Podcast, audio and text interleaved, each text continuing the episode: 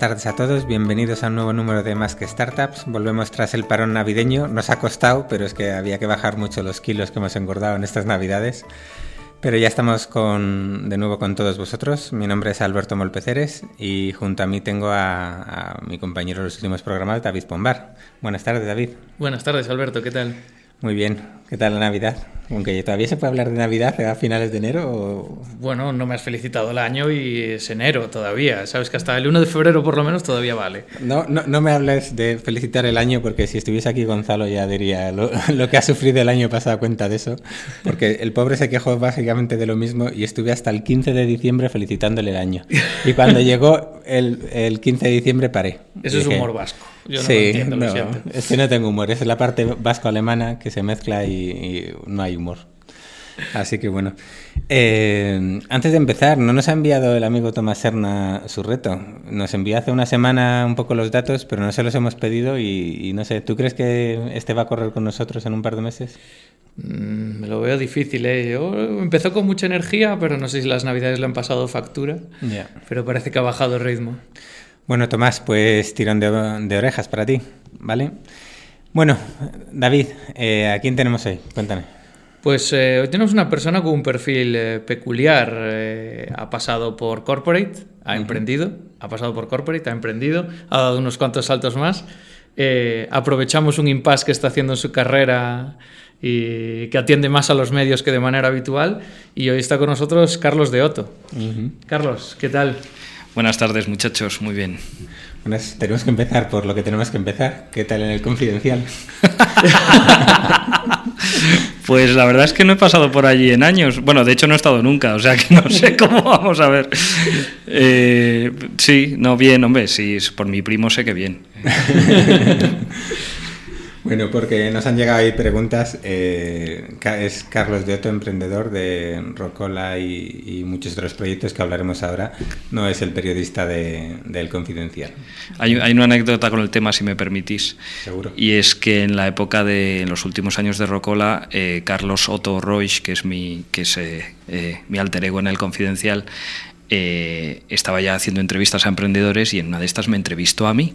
Y claro, empezó a leerlo gente diciendo, ¿cómo que te entrevistas a ti mismo? ¿Pero esto qué es? Qué poca vergüenza y tal, ¿no? O sea que... Bueno, hay mucha gente que habla de sí misma en tercera persona, podría haber sido el caso. Tampoco... no es tan raro, ¿no? no es tan raro. Bueno, eh, pues como ha comentado David, eh, un poquito has, eh, has, hecho muchas cosas, mundo corporate, mundo eh, pues en startups. si quieres, darnos un repaso tú para que la gente que no te conozca sepa un poquito más de ti. Sí, bueno, y, y, y además se, se, explica muy bien ¿no? lo de los saltos y un poco yo creo que los saltos forman parte de la carrera de emprender. Eh, da la casualidad de que el año pasado, en 2017, se cumplieron 10 años que, que, monté el primer proyecto y incluso los años de corporate en medio también forman parte del emprendimiento y ahora, si queréis, os explico por qué. Pero se resume en, que, bueno, yo monté un gran proyecto que fue Rocola.fm, que fue la primera radio online que se hizo en España. Esto se hizo cuando no existía el iPhone ni Spotify y había que explicar lo que era el streaming. Esto de, los, de estos últimos 10 años de los que hablo, pues ha conformado casi 6 de esos años. Ese proyecto lo tuvimos que cerrar y eso me dio el acceso a entrar en Telefónica y hacer eh, hardware conectado. A los dos años de Telefónica me cansé de estar en Telefónica y arranqué otra cosa que es un, casi lo que nos ha traído a día de hoy. ¿no?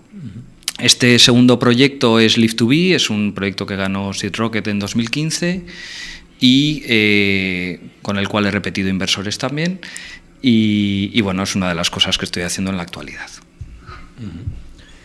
Bueno, y ¿cómo es, ya que dices eh, que cuando arrancasteis Rocola no era, bueno, no era normal el streaming, no existía el iPhone, no existía Spotify, ¿cómo es ¿Cómo fue ahí convencer a alguien de algo que no conocían y no existía? Bueno, yo creo que, bueno, convencer teníamos que convencer sobre todo a los clientes, ¿no? que en aquel momento eran las, eran la, publicidad, el modelo era publicitario originariamente, de hecho yo quería un poco que la misma idea que había de cuñas de audio en la radio convencional, llevar eso a un... De hecho nuestro, nuestro inventario era muchísimo más grande, nosotros servíamos en un día lo que una radio en 40 años, en, en volumen de audio, ¿no? Uh -huh. Entonces eso si lo llevabas a número de cuñas, pues era un era un pelotazo, ¿no? Pero claro, había que explicar muchas cosas.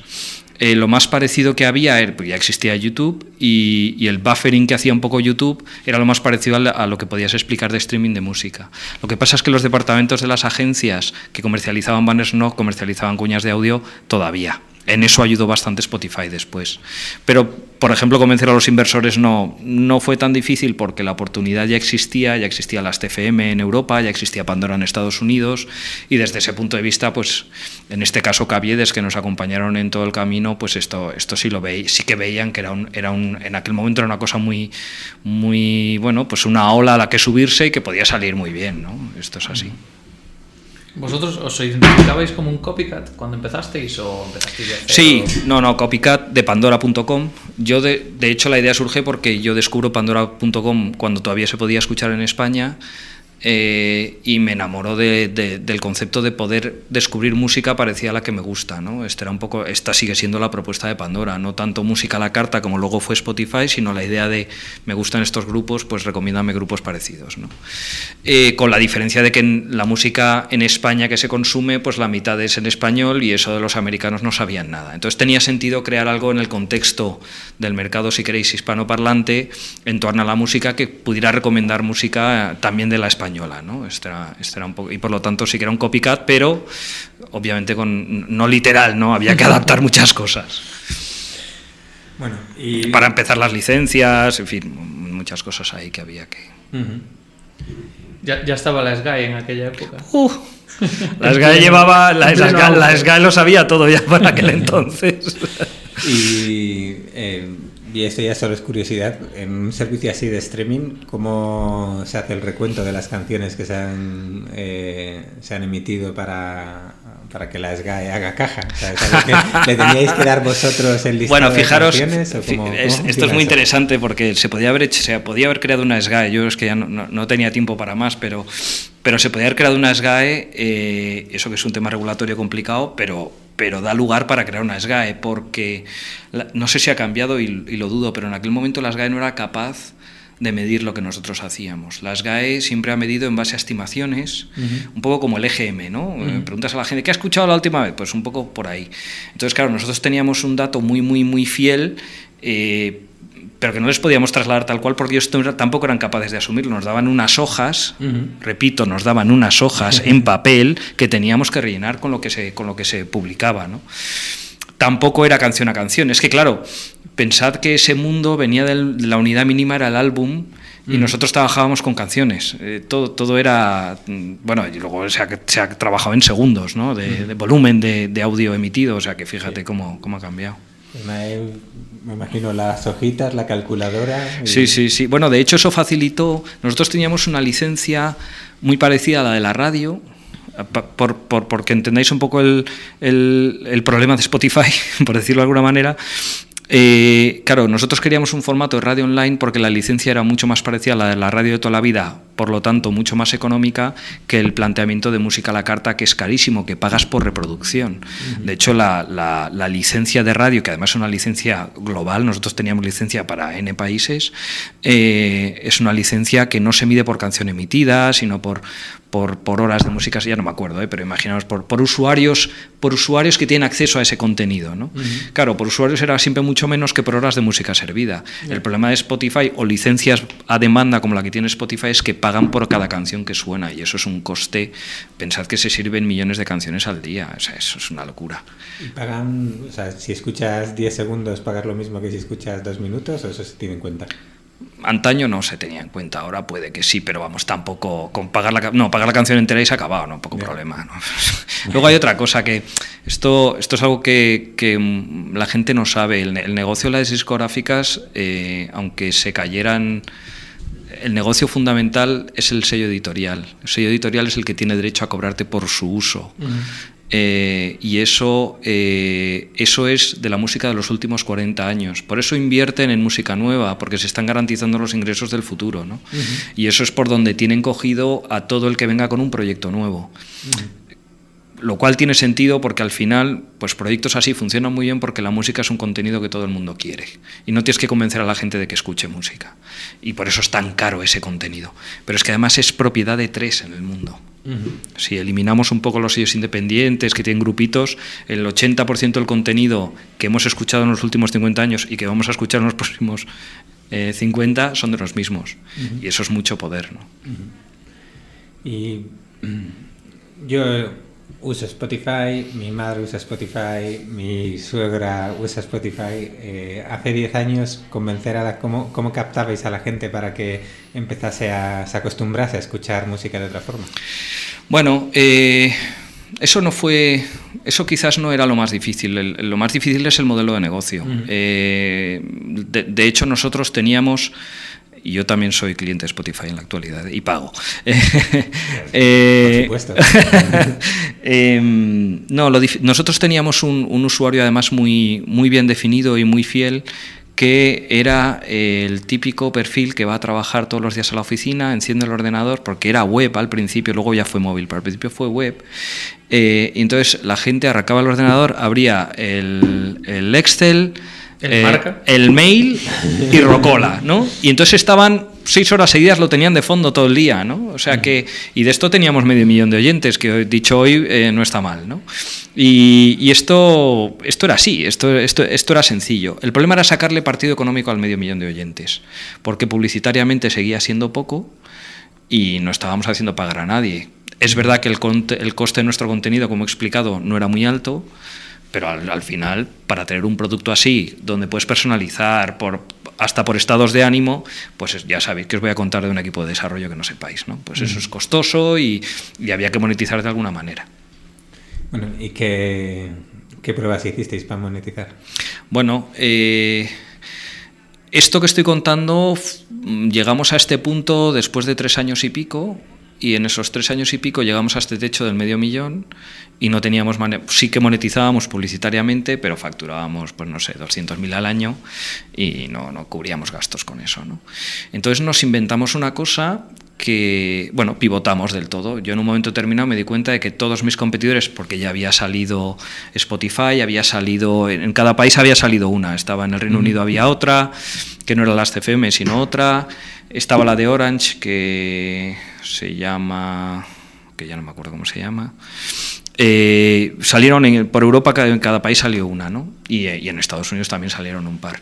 Pero todas habían, digamos, como yo había salido un poco antes, pues habían hecho el recorrido que había hecho yo, que era básicamente sacar una web y cuando ya tenían la web y ya sabían lo que hacía la web, lo llevaban a o al iPad o al iPhone, cosa que nosotros también hicimos en su momento.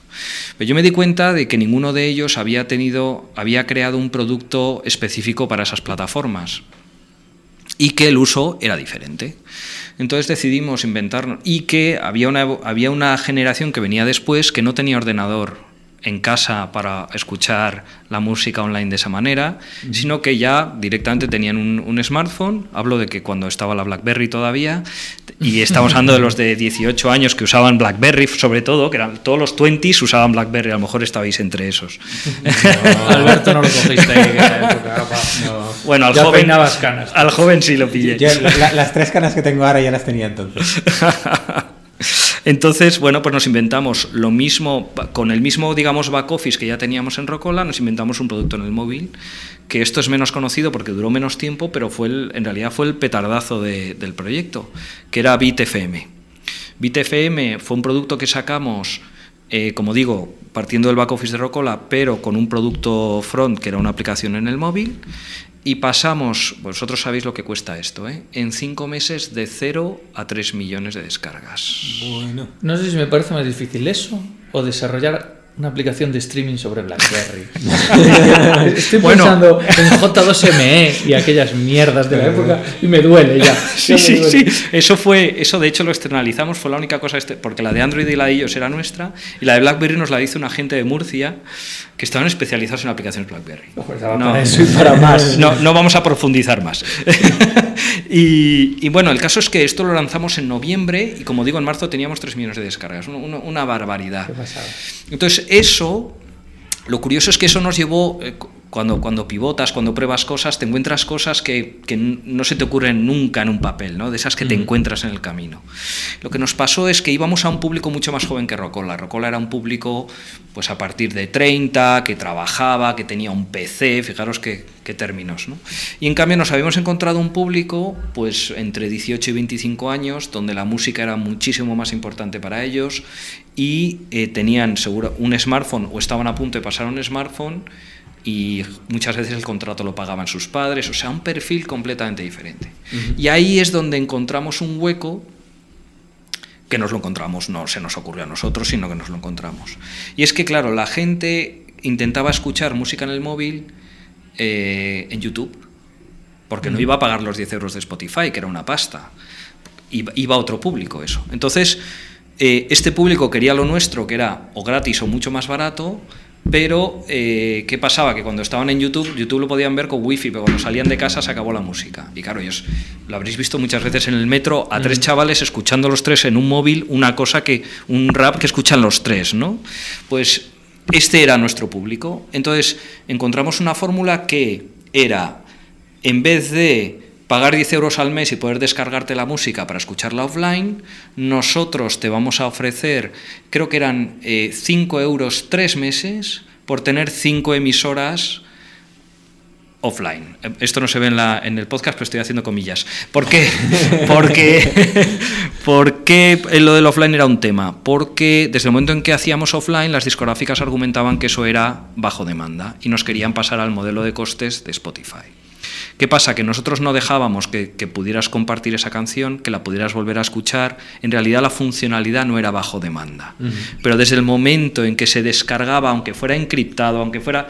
Las discográficas argumentaban que ya pasábamos al otro modelo.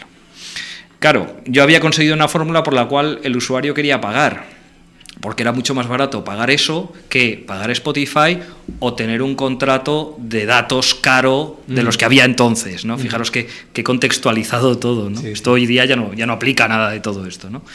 Eh, entonces, em, pues las discográficas no nos dejaron. Esto llegó en un momento en el cual teníamos, claro, 3 millones de usuarios consumiendo música, también eso es una pasta en, en ancho de banda. Y eh, de hecho, el día que presentábamos el nuevo producto, hacíamos, en fin, habíamos montado un evento y todo, y todo un lío, eh, las discográficas nos, nos, prohibieron este modelo de pago. Literal, con cartas ya de esas que. ¿eh? Burofax, ya este rollo molón de las discográficas. es verdad que hasta entonces, debo decir que hasta entonces la relación con, con la industria fue muy buena, pero claro, hasta que cruzas la raya. Es una pena porque estas son de las innovaciones que luego puede aprovechar la industria, pero como os he dicho antes, con su negocio editorial lo demás no les preocupa. ¿no? Pero bueno, esto fue, esto fue muy interesante y funcionó. Eh, bueno, intentamos hasta donde pudimos hacer oídos sordos, pero la verdad es que la presión era importante. Bueno, el caso es que seguimos empujando porque teníamos una financiación pactada y a futuro y, bueno, seguimos peleando. La verdad es que al final de ese año, bueno, miento, al final de ese verano, eh, la presión de las discográficas era cada vez mayor, nos estábamos quedando sin, sin recursos y la verdad es que el futuro a pesar de los 3 millones de oyentes, seguíamos sin un modelo que pudiéramos aplicar, ¿no? Entonces, pues pintaba, pintaba feo, la verdad. Y el problema es que la financiación que teníamos pactada no era de, no era de equity, sino que era de deuda y endeudar la compañía no era responsable. Es, todo así de, así de clarito. ¿eh? y, entonces decidimos que, que, no tenía sentido, sentido seguir, a pesar del éxito de producto de ese mismo año, porque no, era, no es que se nos hubiera pasado la ola, estábamos en plena eclosión, ¿no? pero, no, pero financieramente la cosa no, no se aguantaba. Y ya está. ¿Y cómo es ese proceso en el que un proyecto en el que has estado trabajando eso, pues 5 o 6 años, eh, lo has dado todo y lo sigues dando? Llegas al punto en el que dices, hasta aquí y, ya. ¿Es algo que de repente un día tienes una epifanía o es cada día un poquito te va mermando? bueno, hubo un año antes, cuando pivotamos hacia este producto, y lo he pensado muchas veces, ¿eh? ese fue un momento en el que podíamos haber dicho hasta aquí. y, y todos los que estábamos lo hubiéramos entendido pero tú no has llegado hasta allí para, oye, tío, va, ¿no? Además, yo, sinceramente, yo esa epifanía no la tuve, los hechos se pusieron ante mí. Yo, de hecho, el, eh, me acordaré toda la vida, pero el viernes, el jueves tuvimos el consejo, el viernes se lo, se lo tuve que comunicar a todo el equipo. Yo el lunes hubiera ido a la oficina a seguir. O sea, no, no, tenía, o sea, para mí no era una opción no seguir. Era una, con los años aprendes esto, ¿no? pero, pero claro, también es que todo iba, ¿no? En el fondo, la, la maquinaria iba a tope y teníamos con, después de muchos años, pues el equipo que tienes es el FETEN, todo, ah, ¿no? Entonces estás, es que crees que vas a, dar un giro y vas a conseguir no sé qué en un mes. Y luego la realidad, pues es que no es así, ¿no? Y eso que hicimos cosas muy rápido y hicimos ese pivotaje lo hicimos en muy poco tiempo, en fin, que sí nos demostramos que teníamos esa capacidad, ¿no? Pero ya momento en que en la realidad es muy tozuda. Entonces fue un poco, por lo que parece, el consejo el que dijo hasta aquí. No, no, fui yo. Ah. Fui yo, no. El, no, porque esa financiación estaba pactada.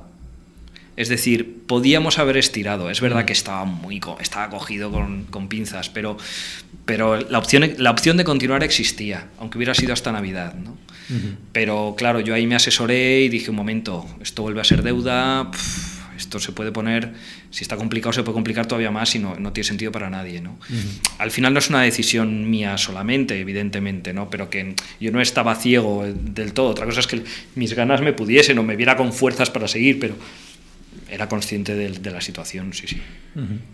Bueno, ya que ha salido el tema del consejo, vamos a hacer una pregunta que ha hecho Tomás Santoro, que además eh, ha llorado públicamente que nunca hago sus preguntas, así que estará por ti, Tomás. Eh, él pues tiene la suerte de que Summa CRM va como un tiro y tiene un inversor con el que se lleva fenomenal, entonces pues, tiene curiosidad por el mundo de un poco de Venture Capital y lo que él quiere saber es cada cuánto se hace reuniones con ellos, eh, quiénes van de cada lado, cuánto duran, qué temas se tratan. Que le cuentes cómo es un consejo de, de una empresa invertida así pues por, por fondos. Bueno, no, no, no es tan... A ver, depende mucho de los, de los inversores. Yo, yo, no, yo tenía, por un lado tenía a Caviedes, eh, tenía Caja de Navarra, que fue, luego fue Capital Risk, Caja Capital Risk. Eh, hombre, era una cosa... A ver, en otros proyectos ha sido parecido. Al final es una reunión formal eh, que nosotros hacíamos cada dos meses.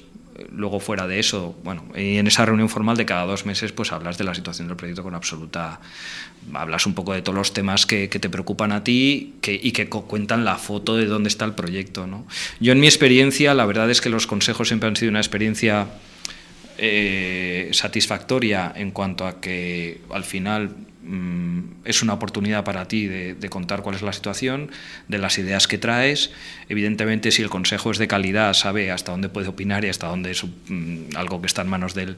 Yo lo que siempre me he encontrado es apoyo, eh, comprensión, de decir, chico, pues estamos intentando esto o esto otro, y, ánimo cuando las... La verdad es que en distintas situaciones eh, hemos venido con ideas atrevidas, nos las han apoyado, o sea que no... En, y un formalismo pues lo normal no pues hablar de, de, pues, de todos los aspectos de cómo cuánto vendemos de cómo es, qué vamos a hacer en producto cómo está el equipo eh, estas son las cuentas pues pues un poco un poco lo normal. Fuera de esto lo que sí yo he hecho sobre todo en este segundo proyecto en este último proyecto ha sido eh, de manera informal una vez al mes pues tomarme un café. Bueno también es una relación antigua no pero pero incluso con Bank Inter, que, que, en este segundo proyecto se ha sumado y tal, pues, pues una cosa más informal y lo, y lo, mismo. ¿no? Yo la verdad es que lo que me he encontrado es que los, los, inversores tienen suficiente experiencia como para saber de qué va esto, como para saber hasta qué punto pueden contribuir y hasta qué punto deben dejar. Y, y yo siempre he estado muy, muy a gusto. Mm, esa es mi experiencia. Uh -huh.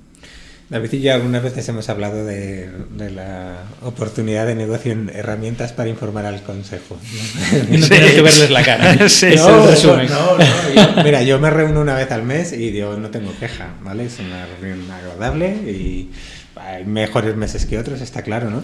Pero bueno, sí que es cierto que el hecho de preparar un poco de documentación previa, tal y cual, pues hombre, yo creo que se puede simplificar, así que bueno. Eh, sí que es verdad que, sí, en eso estoy totalmente de acuerdo, ya nos lo inventaremos y lo venderemos a un montón de startups, pero, pero también es verdad que, que está bien que te obligue a ti a veces a hacer el ejercicio de contárselo a un tercero, ¿no? Y ahí sacas a veces cosas, a veces es simplemente mucho trabajo de papeleo, pero, pero debería servir también para sacarse un... Cuando se lo tienes que contar a alguien, ahí tú mismo te das cuenta, hostia, esto no no, tiene forma. ¿no? no, ya no solo el consejo, muchas veces es contarle lo que quieres hacer o lo que estás haciendo a gente muy distinta que te dé distintos puntos de vista. ¿no? Sí, no, y vas sacando eso, en mi caso vas sacando una foto al mes y vas viendo y, vas viendo si vas en la dirección que quieres y, todo eso. ¿no? Y bueno, eh, vamos, yo tampoco tengo queja, pero bueno. No, y luego, y luego de, aparte del curro que lleva, que sí que es verdad, eh, a mí me ha siempre me ha servido mucho o me ha dado mucha tranquilidad de el que todo el mundo esté, sepa dónde estamos.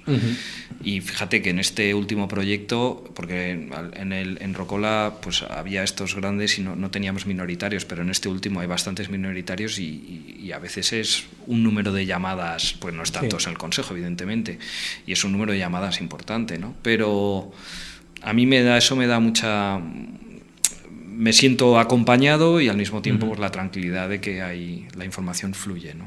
Mm. A, mí, ya por. David también se mete conmigo porque siempre tengo que contar una batallita. Eh, luego, si alguien eh, está empezando con esto y tiene sus primeros consejos y tal, que, que, escuche, escuche y reflexione sobre lo que dicen, ¿no? Porque hay veces que te sueltan una frase que luego, cuando la maduras o pasan un par de meses, dices, qué razón tenía el cabrón, ¿eh? ¿Cómo me la dejaba ahí? Como que, mira, yo no te digo nada, pero quizás esto, ¿no? Y dices, cago en Dios. no le habré dicho, presta más atención. Y, yo he notado mucha evolución en esto porque, eh, como tuve a a José Caviedes ya en, en, Rocola y ahora en este último consejo también. Y claro, ellos cuando, cuando firmamos Rocola, creo que fue la primera operación que hicieron con el fondo. Porque Luis como Business Angel ya había hecho antes, pero como, como fondo, si no fue la primera, fue la segunda, me da igual. Eh, claro, ellos también tenían un recorrido que hacer, ¿no? Y se nota mucho ahora el, el, feedback que te dan porque están viendo tantas cosas todos los días, de tantos proyectos todos los días, que, ostras, yo me, yo me he sorprendido, ¿eh? Joder, hostia, aquí hay que tomar nota y tal. sí, sí, sí. bueno, eh, decidís eh, cerrar Rocola. Eh, como has comentado, acabas trabajando para Telefónica en un proyecto muy chulo de, de hardware conectado y demás. ¿Cómo es después de estar esos 5 o 6 años volver ahí al mundo? O sea, ya no volver a ser asalariado, sino a un mundo tan corporate como puede ser Telefónica.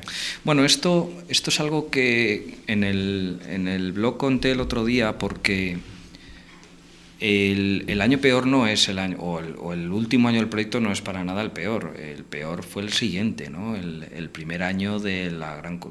tu, tu mundo desaparece. Pensad que no sé, esto que estamos haciendo aquí, pues es tu día a día, ¿no? Y hoy te ves con unos, con otros, ¿no? Eh, te sientas a hablar con gente que está en el entorno y compartimos preocupaciones, intereses, ¿no? Y, y todo ese mundo desaparece. O sea, mi universo desapareció de golpe. De golpe me vi sentado, ¿sabéis el chiste este del submarinista que lo coge un avión del, de Icona y lo suelta en un... Pues yo de repente me vi vestido submarinista en un bosque, ¿no?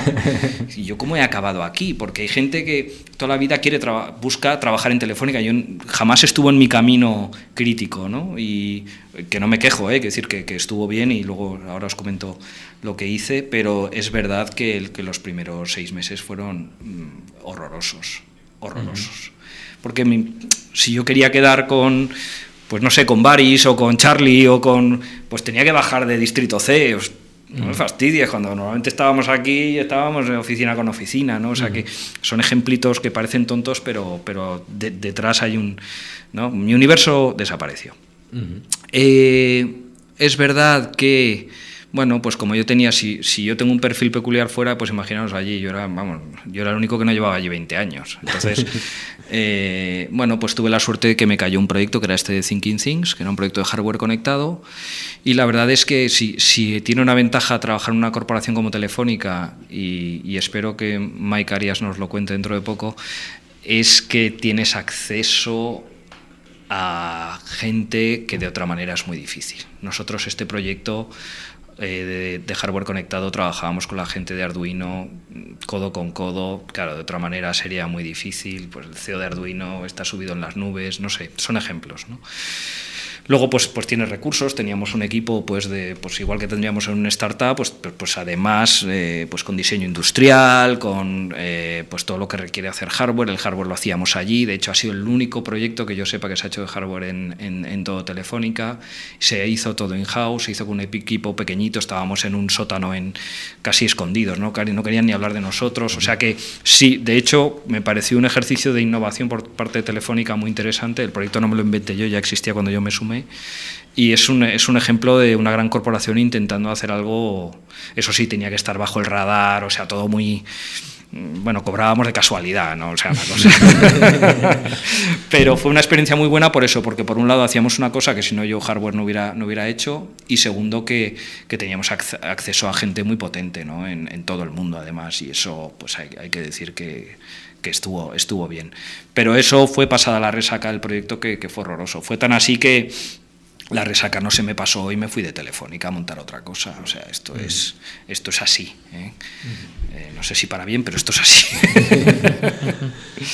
Eso te iba, te iba a comentar, ¿no? Eh, durante ese tiempo todo el rato buscando ideas o, se, o te venían sí. las ideas solas ahí. Sí. Tenía una idea de hardware conectado que os venderé otro día, porque era la leche, pero claro, eh, como sabe David también, eh, crear cosas así son muy complicadas, ¿no? Pero sí que es verdad que, que de hecho, alguna de estas eh, la, la, la, hablé con gente que también ahora está en, en otros frentes con los que nos hemos reencontrado, eh, pero sí, sí, estaba siempre en la búsqueda, es, es verdad. Eh, yo creo que si, si, esto es lo que te gusta hacer, tienes que encontrar la manera, y, por, y eso tiene que ver con los altos y bajos que comentaba antes David al, al, en la introducción.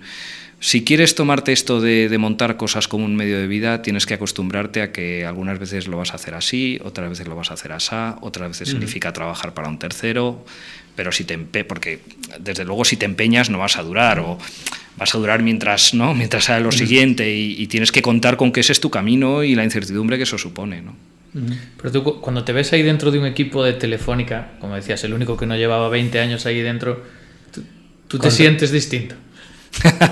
Claro al final eres un perro verde eres una persona no estás especializado en nada sabes un poquito de todo eh, ¿Has vivido fuera de esa burbuja en la que viven la gente que trabaja en grandes corporaciones?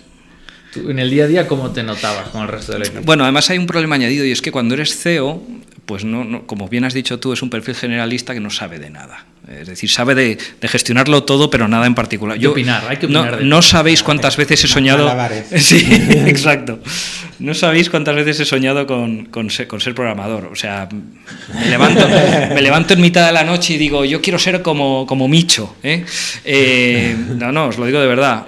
Porque la capacidad de pensar algo y en hacerlo tú, sin depender de un porrón de gente, me parece, vamos. Eso es porque no conoces Zapier. Ahora se hace todo con Zapier y ya está. Sí, Yo entre no otras. Ya. No, no, no, no, sí, sí. De esto, de esto ya, ya, ya hablaré con Charlie. Pero, eh, pero vamos a ver, sí, sí, por, sí te sientes diferente y eso, no es, eso, es malo para ti y es malo para ellos. Porque eh, fijaros, el primer proyecto en el que estuve en Telefónica cuando entré, eh, teníamos que diseñar productos digitales para servicios de e-health, para 300, de millones, 300 millones de clientes que tiene Telefónica. Claro, ¿cómo lo enfocamos nosotros? Pues hay que conocer al usuario, hay que identificar una necesidad muy, muy, muy, muy concreta. Claro, ellos piensan en que tengo que mover una ficha y esa ficha me va a llevar a 20 millones de clientes mañana. Por lo tanto, no hay que hacer análisis de nada. Hay que encontrar un producto por ahí y, y contratarlo o comprarlo y venderlo. ¿no? Incluso eso les resulta difícil. Entonces, el, el, esquema mental de lo que supone sacar un, proyecto, un producto digital a la calle no tiene nada que ver. La prueba es que nosotros lo hacemos y ellos no. Uh -huh. Pero hacerles tras, trasladarles es que no tiene sentido porque su manera de funcionar va a ser otra. Es que no, es que no sirve. No, por eso cuesta tanto que las grandes corporaciones innoven. Porque ellos ya tienen un, un, un coste de oportunidad muy grande, tienen una estructura y, y no, pues, las pruebas tienen que ser en volumen. Eh, las cosas pequeñitas que nosotros podemos acometer, que luego pueden ser muy grandes, a ellos no les, no les sirven. De hecho, perdón, acabo con esto. Eh, de hecho, cuando entré, eh, lo primero que hice fue buscar alianzas con gente que tenía ya productos de, de health como, como Jobon. Eso sí, tú quieres hablar con Jobon, que Jobon ya ha cerrado, ¿eh? pero tú quieres hablar con Jobon y te sientas con el CEO de Jobon, donde sea. Esto es, esta es la diferencia, ¿no?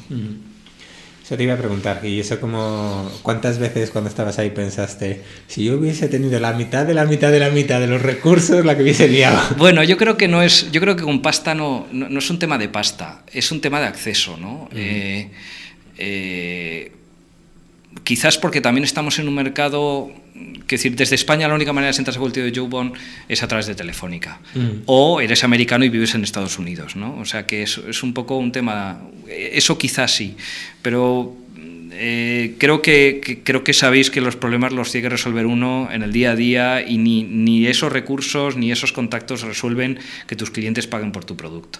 Te puede ayudar en un momento puntual la alianza con no sé quién, efectivamente, o que te compre no sé quién, eso también, pero al final lo que tú tienes que hacer es, es, dónde están mis clientes y cómo les convenzo de que paguen. eso no lo cambia, creo que no lo cambia nada. ¿no? Bueno, y durante estos años que estabas ahí pensando ideas, ideas, ideas, eh, ¿cambió tu forma de evaluarlas? ¿Cómo, ¿Cómo, evaluabas las ideas para decir, hasta que encontraste la que dijiste, vale, me vuelvo aquí al ruedo con esta? Pues he aprendido después. después de elegir otra vez. Eh,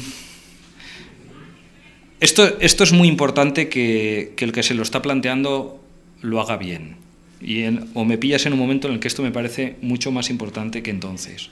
Antes, para mí, una de las premisas era el hambre, es decir, la manera de conseguir innovar es que tú pasas hambre, es que te juegas la vida y como te juegas la vida lo sacarás adelante. Esta era una de mis premisas. ¿no?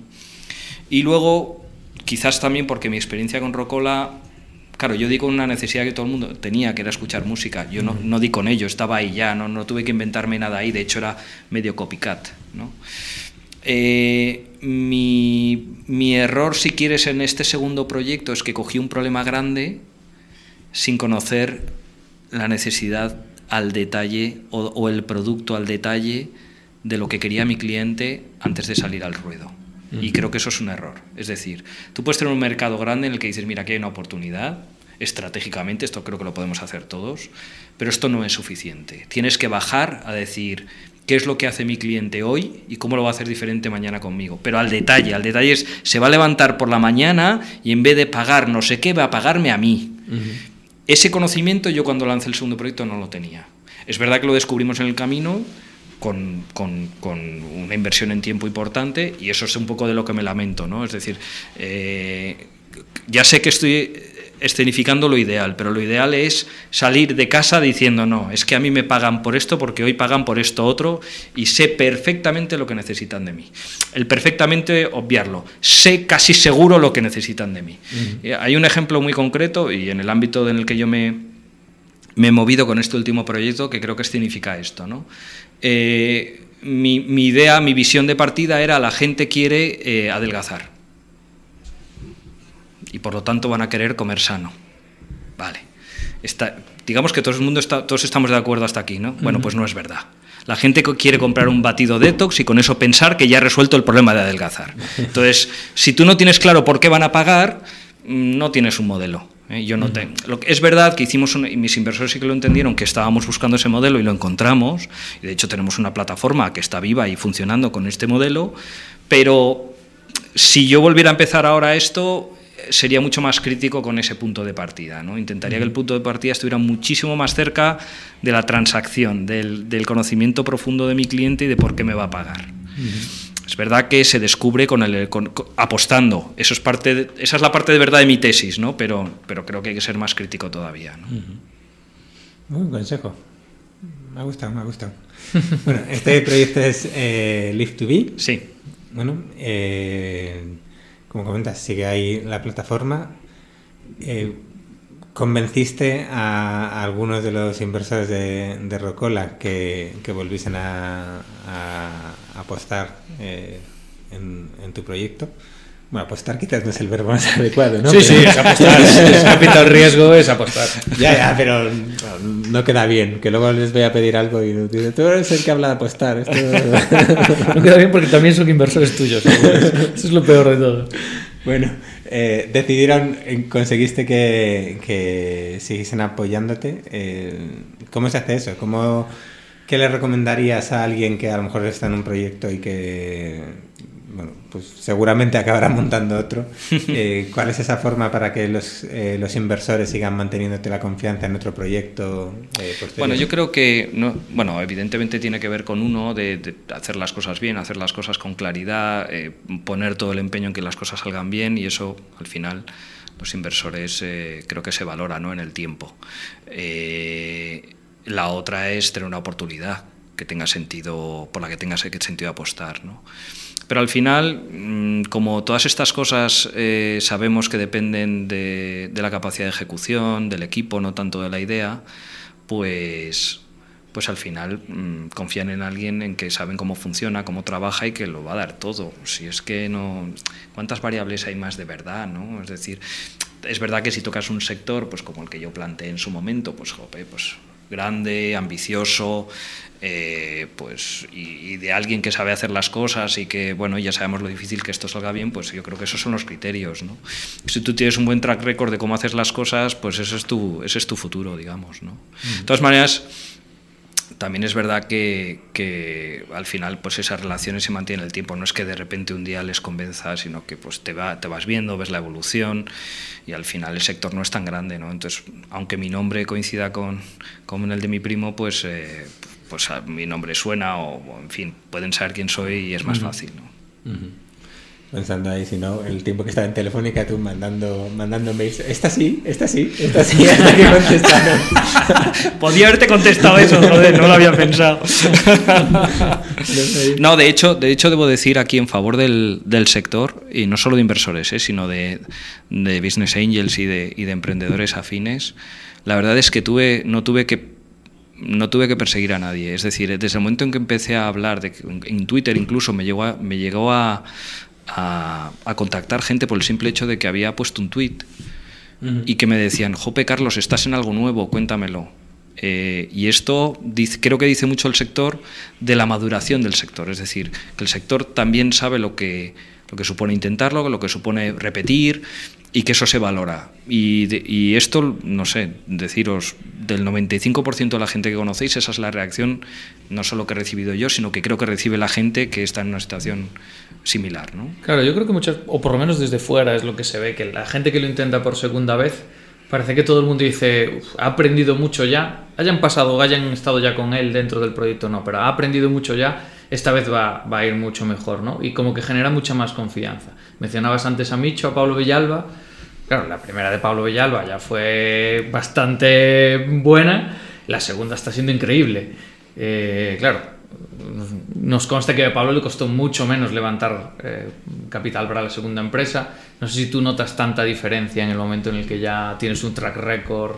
Bueno, vamos a ver, primero que mi, segundo proyecto no buscaba, no era un proyecto de tanta ronda ni tanta financiación, era una cosa más entiendo que más, más, más normal. Eh, y luego, que, un poco, yo creo que el, el capital riesgo hay que tomárselo un poco como eh, que no, son, son apuestas y ninguna es segura. Entonces, si tú tienes dos proyectos donde mm, ves las mismas incertidumbres y en uno hay un equipo que conoces y en otro no, pues, pues el equipo que conoces. ¿no? Esto es, esto es eh, no digo que sea así de sencillo, pero esto es como funciona, ¿no? como funcionan todas las relaciones. No, no creo que haya nada diferente. Es verdad que hubo un golpe de efecto ahí, que fue la, la coincidencia con, con el Seed Rocket, que se me, animaron a participar y la verdad es que no había estado nunca, me lo pasé bomba y me permitió reconectar con mucha gente, pues con, con Jesús Moleón, que, que, también participó, con Nacho González Barros, con, con, gente que no tenía tan cerca, pues a lo mejor puede estar en Barcelona, por lo que sea, y la verdad es que fue también un poco la puntilla para, para rodear de un grupo muy, muy bueno de, de gente que, que, está acostumbrada a esto, que han, tenido los, han estado arriba, han estado abajo y que, que comparten un poco las inquietudes de lo que se quiere hacer. ¿no? ¿Sí o no? ¿Estás de acuerdo? Sí, yo sí. ¿No vas a puntillar? Mm, no. Venga, qué, hombre, bien, va. las- qué bien las en todas las vacaciones. una gozada. Nos- un, un poco al hilo de lo que estábamos hablando, nos preguntaba Felipe Casajus, no sé Sí. si lo conoces de InLearning, asiduo de- del, del programa y que también nos suele mandar bastantes preguntas. Y decía, ¿Puedo decir algo de Felipe? Bueno, algo bueno. No, no, no, no. Ah, bueno. Es que últimamente se mete mucho conmigo, entonces tengo que decir públicamente que la última maratón que corrimos juntos le saqué tres minutos. ¿Vale? Entonces ahí se lo tengo que recordar. Ahí queda Te eso. vas a arrepentir. De eso te vas a arrepentir y lo sabes. Bueno, te decía que una de las preguntas que nos ha enviado Felipe, eh, él comentaba que hay muchas personas del, del sector, startups, etcétera, que comentan que consiguieron sus logros muchas veces sin tener una gran idea un gran conocimiento de, ese sector o de ese problema y más a base de prueba-error, ¿no? Tú comentabas antes que en Live2B cuando arrancasteis estabais más, más en fase de, hipótesis que de haber validado y, y Felipe lo que pregunta es si cuando emprendes y cuando arrancas un proyecto, si crees que es más eh, importante el conocimiento, la actitud, esa capacidad de probar y error, la suerte a veces, la experiencia previa. Sí, le- leí la pregunta y la verdad es que creo que es, que es un conjunto de cosas siempre y tener tiempo es una de las más importantes. De hecho, nosotros ahora en Live2B eh, lo que hemos hecho es tomamos una decisión para ganar tiempo porque, y de hecho eh, toco madera, pero, pero puede, ser una, puede haber sido una buena decisión. ¿Qué significa coger tiempo? En nuestro caso ha sido ah, dejar de un poco desahogar de gastos el, el proyecto porque está facturando y, y aunque no está creciendo, pero está, está en una situación más o menos estable y buscar las oportunidades, digamos, desde, desde otro prisma. ¿no? Si no hubiéramos tomado esa decisión, a final de año hubiéramos tenido que cerrar. Ahora mismo estamos vivos y estamos explorando la, la opción de utilizar la misma tecnología para otros verticales que no es la alimentación saludable y espero dentro de un año contaros que ha sido la bomba y la mejor decisión de mi vida, no lo sé.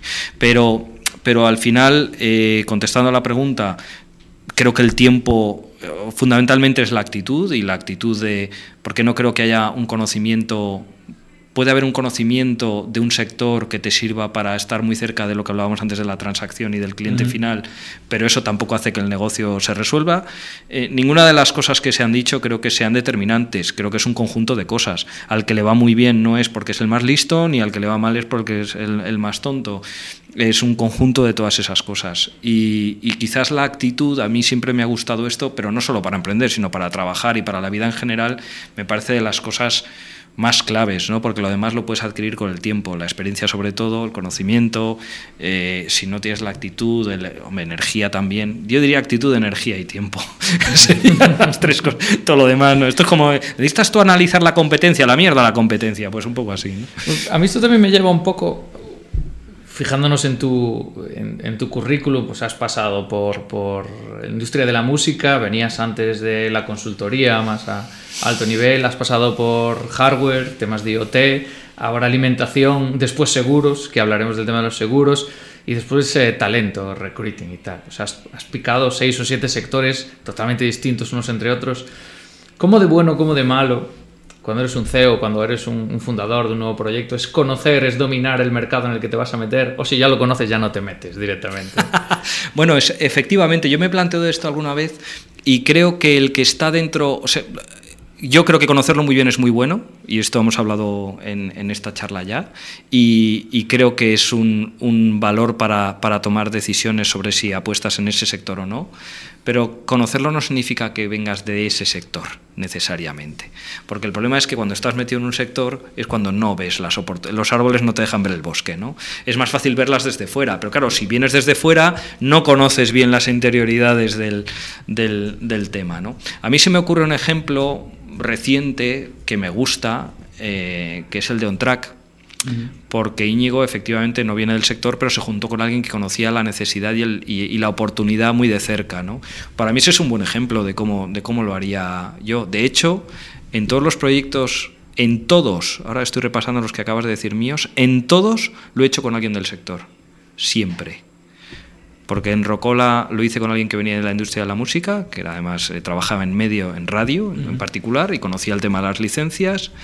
Live to Be lo he hecho con uno de los nutricionistas más conocidos en España eh, y que, bueno, en fin, eh, es un referente tanto académicamente como divulgativamente, o sea, está, saca libros, está en la tele, en fin. Siempre, lo he, siempre he buscado tener a alguien del sector no sé hasta qué punto me ha ayudado, pero, pero no he querido ir de listo, ¿no? digámoslo así, pero también porque quizás no conocía esos últimos detalles. O sea que y ahora lo, de, lo, del, lo del recruiting que hago con, con startups lo hago de, la mano de Marina, que es la que mejor lo hace en España y tampoco lo hago solo. O sea que.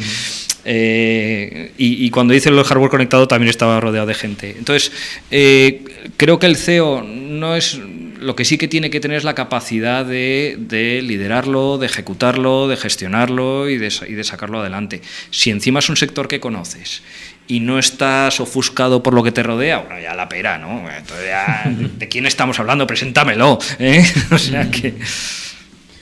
Y en, en, esta época ahora que estás colaborando con, con distintas startups, pues con Bliss o con pues, el tema de los seguros que comentamos, eh, ¿cómo ves, eh, así viendo desde fuera, decir como, como emprendedor y tal, eh, piensas mucho ahí, la están cagando, esto ya lo hice yo? O, Bueno, vamos a ver. Eso? ¿Vale esto de la paja y, y, la viga en el ojo ajeno y todo eso? No, no, no, no vamos a ver. Eh, por un lado, con, con... Yo, yo, lo de asesorar, eh, lo de asesorar startups no, no lo veo muy claro. En el caso de si, si, ayudo en algo, me gusta que sea algo muy, muy concreto, que resuelva un problema muy concreto. Porque para dar consejos, eh, en fin, no, no hacen más que molestar. ¿eh? Quiero decir que creo que el que tiene que resolverlo y el que tiene la capacidad de resolver los problemas de un proyecto es el que está al frente. Eh, lo de los gurús, que ya he pasado por aquí, yo me lo sé, creo que es perjudicial. y por lo tanto no, no va tanto, digamos, evidentemente si se me pregunta doy mi opinión, pero creo que es una opinión que no nos sirve de gran cosa. ¿no? Creo que si, si, se ayuda a un proyecto de estas características, o por lo menos esa es mi filosofía, es con cosas muy concretas que realmente resuelven un problema muy, muy incisivo. En el caso de, de hecho, con, Marina me gusta porque estamos ayudando a, grandes proyectos que necesitan dotarse de, de equipos voluminosos y de, y de, gente senior y tal, y por lo tanto, y además vamos a éxito, con lo cual, oye, si te he traído la persona que has contratado, fantástico, si no, nada, ¿no? Con lo cual resuelves problemas muy concretos. Eh, y en el caso de, de, estado estos, estos seis meses eh, con, con, Muno, pues les he ayudado una parte de desarrollo de negocio para llegar a acuerdos con otras empresas. Pero vamos, yo de gurú a asesorar o dar consejos, eso no. Uh -huh. no, no bueno, porque, sobre todo porque me equivocaré seguro. Es decir, la experiencia de uno es la de uno ¿eh? y no es trasladable ni a todas las situaciones. Y además, hay una cosa muy triste que pasa con los años, ¿no? que es que pierdes la ingenuidad del loco que es el que lo va a hacer. Entonces, eso no puede ser que yo les traslade que he perdido esa ingenuidad, ¿no? Esa ingenuidad hay que mantenerla. Uh -huh. Y por lo tanto, no, no, no, no me veo, no, no, hago ese tipo de análisis, o lo hago, pero me lo, me lo guardo para sí. mí. ¿no? además, un poco es el, el, aunque ya nos conocíamos, es el germen de esta entrevista, una mini conversación por Twitter en la que participamos los tres, que era como, bueno, da igual los golpes que te hayas metido en una, en una aventura empresarial, en una startup, que en la siguiente si no los mismos, parecidos o, o, otros nuevos que descubrirás, dices, oh, ahora lo sé todo, y en la segunda startup dices, jo, pues no lo sabía todo, hay más. Claro, pero eso es como cuando empiezas y vas a todas las charlas, ves todos los eventos, te lees todos los libros para emprendedores que hay y al final vas cayendo una tras otra. Sí, sí. Bueno, y luego hay otra cosa que a mí me pasó que, que cuando en este segundo proyecto y es que los clientes, los clientes que tienes que convencer de tu proyecto nuevo no saben que tú has montado otro, les da igual. Tienes que convencer. Para ellos no existe, no, no existía. No, no ven los galones cuando te acercas. Para nada, para nada. A lo mejor sirven para los inversores, pero no sirven para los clientes, ¿no? Muy importante eso. Bueno, pues eh, vamos a ir cerrando con las secciones habituales del programa. La primera es esa herramienta imprescindible, la que para ti, o sea, es la que no puedes vivir sin ella y, y que usas todos, todos los días. ¿Cuál sería? Eh, Google Hangout, clarísimamente. Eh, yo Pero eres tú el que le funciona a Google Hangout. Eh, es mejor que Skype. Bueno, Soy un fiel defensor. ¿Ya se utilizaba Peer? Eh, no, pues la tendré que probar. la tendré que probar. Esta es la segunda sección de Alberto. Siempre hay un consejo y después un poco de consultoría. Aquí viene la consultoría. bueno, lo que voy a poner es un, un link de afiliación ¿no? en la web, cosas que ponemos y hay que la gente cuando clique. Hoy la verdad es que, oye, la que funcione, ¿eh? porque sí, trabajo sí. en remoto y es claro. para mí el, el pues cada día. Apier.in, que mola mucho. Entendido. Vale. Y Hangout cuando funciona está muy bien. Y Hangout el día que funciona está guay. El día del año que funciona está guay. No, lo que tiene a es que no te hace falta crearte cuenta con nada y tal. O sea, le pasas a alguien una URL y con que tenga un navegador moderno. vale. Vale. No creo que sea una limitación que tenga Hangout, pero te acepto el consejo. Eh, y la otra sección, en la que básicamente eh, cada invitado deja una pregunta para el siguiente. Tú tienes que responder la que dejó Dani Seijo de Meneame y Diario Motor. Vale. Vale, para ti. Y luego tendrás que dejar tú la, la, tuya para el siguiente, que no te vamos a decir quién es. Y, y nada, la tendrás que contestar también, ¿vale? Eso es lo único. Vale. Entonces, eh, David, gánate un poco el sueldo. Es que la, pregunta, Es, metafísica esta vez. ¿eh? es que... A veces nos preguntan, bueno, a la gente suele preguntar por captar talento, dificultades. Tienes que escuchar, tienes que escuchar el podcast de Dani Seijo, porque el final fue apoteósico. A todo el que no le haya escuchado lo tiene que escuchar. Tiene que escucharla entera porque se saca mucho, pero los últimos 10 minutos algo así son apoteósicos.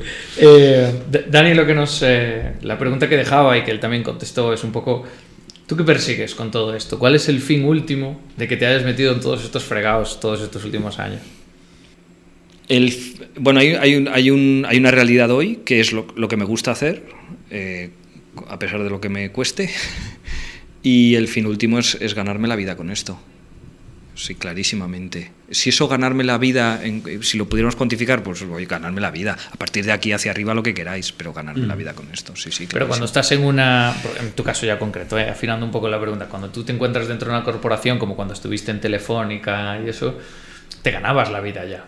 No, ¿Qué, pero, ¿qué fue lo que te llamó a salirte de ahí? No, no, pero que no hacía lo que me gusta. No, no, no, no, no. No, hay un tema de, de vivir. O sea, esto es si queréis entro en lo metafísico de la pregunta, pero esto es, esto es vital, o sea, esto es un rollo vital. Eh, yo no entiendo los que hacen maratones, por ejemplo, ¿no? Pues, pues será un rollo vital que nos contará otro día, porque hoy me toca a mí. Pero, pero esto es un tema vital, es decir, ¿a ti qué te gusta hacer? Pues yo aspiro a poder dedicarme a lo que me gusta y el que pinta cuadros, pues será pintando cuadros. A mí es haciendo estas, estas cosas. Mm, es mi máxima aspiración. Mm. Casi real. ¿Qué pregunta nos dejas para el siguiente invitado? Ten en cuenta que la tienes que responder tú. Sí, sí, sí, casi estoy por empezar por la respuesta. Fíjate si lo tengo claro. No. no. la pregunta es si el, si el siguiente proyecto que harás será con tecnología. Y mi respuesta es si lo puedo evitar. No, hombre, vamos a ver, como os decía antes, eh, no sé si hay tiempo para que elabore sobre esto, pero con la referencia que he hecho de Micho, ¿no? de querer ser programador, pues al final tú eres consciente de tus capacidades y, y además arrancar un proyecto de cero pues si puedes ser lo más independiente posible, mejor. Entonces la tecnología significa contratar a gente que sabe hacer lo que yo no sé hacer. Entonces, bueno, me da igual tecnología que cualquier otra cosa que yo no sepa hacer. Si pudiera empezar algo en el que puedo empezar yo, luego ya si eso crece y tenemos que ser 200.000, pues seremos 200.000. Pero que para empezar necesite un tío de ellos, un tío de Android, un tío de y un tío mal asunto, mal asunto. Bueno, yo creo que es de esas cosas que cuando ya llevas unos cuantos tiros pegados, empiezas a simplificar las ideas mucho, porque después ya la complejidad viene después. Pero la idea básica de la que partes es mucho más simple. Así es, así es. esa es la intención con mi pregunta, ¿no? En, la, en, la, próxima vuelta de la rueda, si acabas, yo que sé, en el Banco Santander, por decir algo, esa resaca la pasas aprendiendo a programar en Code School o algo por el estilo. Bueno, muy buena. No, le deseamos el mal. No, no, por supuesto que no. Bueno, aunque solo sea porque la compra el Banco Santander. Entonces sí, sí, sí, sí, sea, sea, de cualquier manera. Sería menos mal, pero mal. De todas maneras, si, si uno está convencido, o como lección final, si uno está convencido de que el camino es este, yo evidentemente tuve que coger una oportunidad, yo tenía una circunstancia personal que requería los ingresos y por lo tanto pues te sale un trabajo y lo coges y no pasa nada, ¿no? Pero es verdad que, que si puedes permitírtelo, insiste, no mm. si, si, estás convencido de que este es el camino, la manera de avanzar rápido con el siguiente es empezar cuanto antes con el siguiente, mm. clarísimamente. Si puedes permitírtelo. Qué chungo eso tener que comer todos los días, ¿eh? O sea, es que no... Fastidiado, fastidiado. Yo todavía se lo reprocho a mi madre, que me acostumbras a comer tres veces al día, todos los días. Además, todos los días, ¿eh? Ni uno. fatal, fatal. Bueno, eh, Carlos, muchísimas gracias por estar con nosotros este, este ratito. ¿Vale? Eh, Muy entretenido. Da gusto hablar con gente que, que, que, no le puedes colar cualquier bullshit porque sabes de lo que estás hablando. Alberto, que tiene años y se la sabe todas. Bueno, bueno. No, yo además quería darte las gracias por, por, la transparencia que nos has dado hoy, pero también porque hayas abierto un blog en Medium y estés contando con el nivel de detalle que estás contando muchas cosas, tu experiencia, que para los que llevamos menos tiempo y estamos todavía aprendiendo mucho, eh, está muy bien. Y la verdad es que se agradece que, que, los que lleváis más tiempo y nos lleváis mucha ventaja, compartáis las cosas así. Yo creo que, a todo el mundo que debe de aprovechar para entrar en, en Medium, buscar a Carlos de Otto, no el periodista, el emprendedor, y, y seguir su blog también. David, eso de que eres el joven de, de Más que Startup, tienes que dejar de utilizarlo, que ya tienes tus añitos y, tus tiritos. Mientras no llegue alguien más joven. Y que tienes tus tiritos para estar a ah, los que llevan más tiempo. Anda, anda, Yo lloro mucho, ¿no? De todas maneras, lleva años desclasificar los papeles, ¿eh? que decir que esto sale también cuando tiene que salir. ¿eh? Durante mucho tiempo no. Eh, es, es, más, no sé si lo, si lo, habéis leído, pero cuando pasó todo esto, Jaime Novoa y yo nos conocimos y él ejerciendo de buen periodista quería saberlo todo y no pudimos, él y yo tuvimos que contenernos mucho tiempo hasta que pudimos contar las determinadas cosas. Jaime, Jaime es bueno, muy muy bueno sacando información a gente que no quiere contar cosas. Y yo he tenido otra experiencia muy grande con Jesús Margón en lo mismo. Pero Jesús, Jesús lo publicó y lo sabe. y lo sabe. con, con, Jaime, que también pasó por aquí, es que además es así como tan fácil y dice, te cuentas cualquier cosa, es así como... Fíjate que en aquella época a mí, me, a mí me contactaron varios periodistas y yo no sé cómo fue ni por qué, pero se lo rajé todo por teléfono en media hora. ¡Pum! Ahí, ahí, ahí te lo dejo. Y según se lo suelto, digo, oye, antes de que publiques nada, déjame hablar con mi abogado. Así, ¿eh? Y efectivamente el tío se tuvo que aguantar años porque no, no, no pudo ser. Pero bueno, todo salió bien, o sea que... Qué crack, qué crack. Qué bueno, pues nada, muchas gracias Carlos, muchas gracias Alberto. Nos vemos en una semana de nuevo para grabar. Ahora me despides tú a mí, todo. Joder, ¿quieres que coja galones? Cojo galones, yo me vengo arriba rápido. Muy bien, pues muchas gracias a todos y hasta la semana.